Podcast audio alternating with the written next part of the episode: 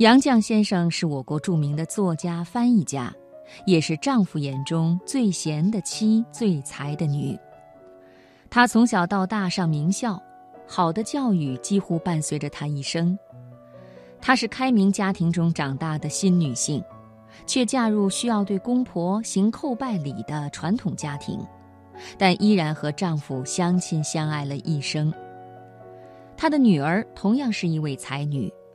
曾在北京师范大学担任英语系教授，虽然于一九九七年去世，但我们仨的故事至今流传，感动了无数人。那么，在杨绛先生眼中，什么样的教育才算好的教育呢？今晚我们首先来分享杨绛先生的文章：好的家庭，好的教育，才有好的孩子。好的教育榜样的作用很重要。我体会，好的教育首先是启发人的学习兴趣、学习的自觉性，培养人的上进心，引导人们好学和不断完善自己。要让学生在不知不觉中受教育，让他们潜移默化。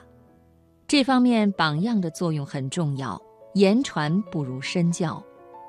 我自己就是受父母的影响，由淘气转向好学的。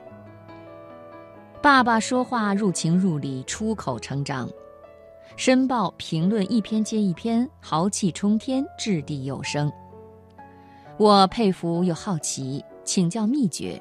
爸爸说：“哪有什么秘诀，多读书，读好书罢了。”妈妈操劳一家大小，衣食住用。得空总要翻翻古典文学、现代小说，读得津津有味。我学他们的样子，找父亲藏书来读，果然有趣。从此好读书，读好书入迷。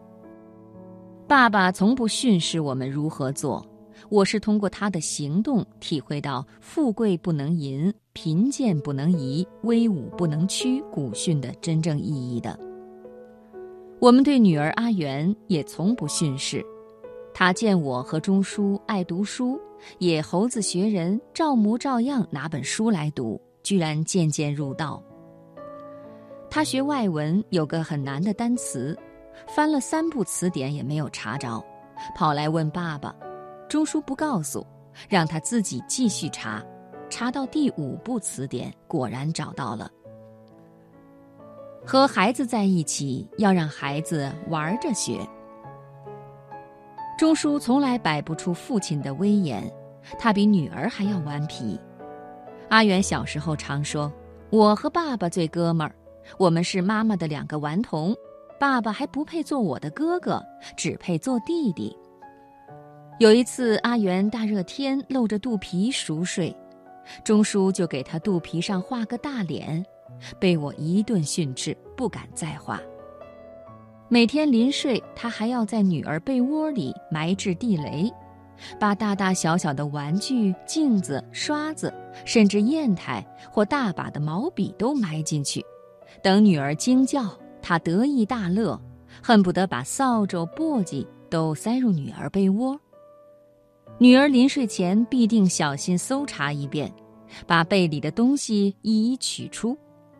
这种玩意儿天天玩也没多大意思，可是钟书却百玩不厌。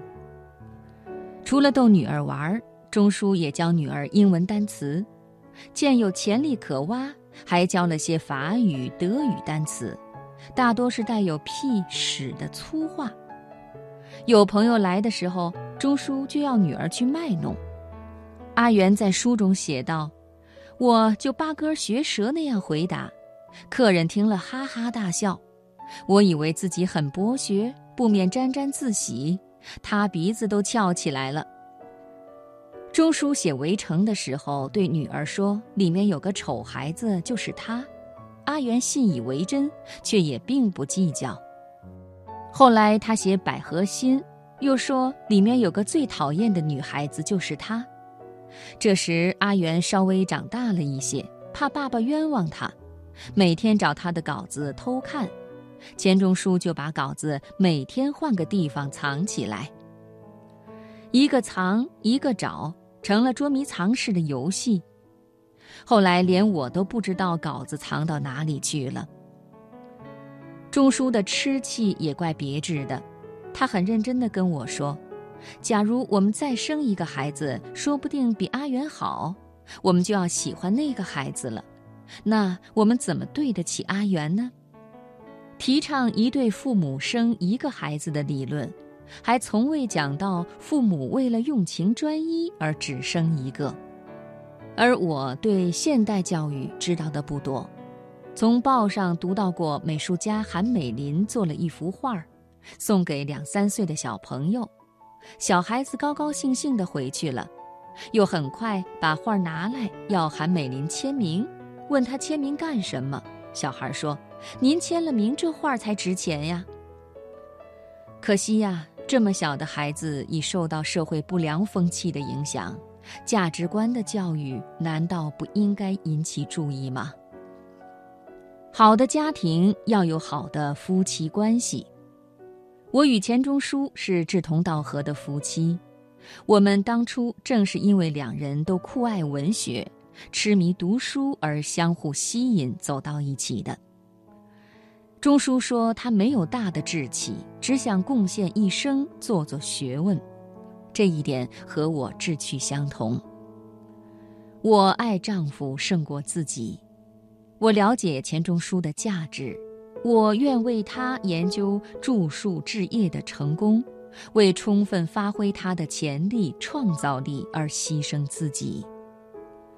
这种爱不是盲目的，是理解，理解越深，感情越好，相互理解才有自觉的相互支持。诗人辛迪说：“钱钟书有预期癖。”钟书的确欣赏我，不论是生活操劳，或者是翻译写作，对我的鼓励很大，也是爱情的基础。同样，我对钱钟书的作品也很关心熟悉。一九八九年，黄蜀芹要把他的《围城》搬上银幕，来我家讨论如何突出主题。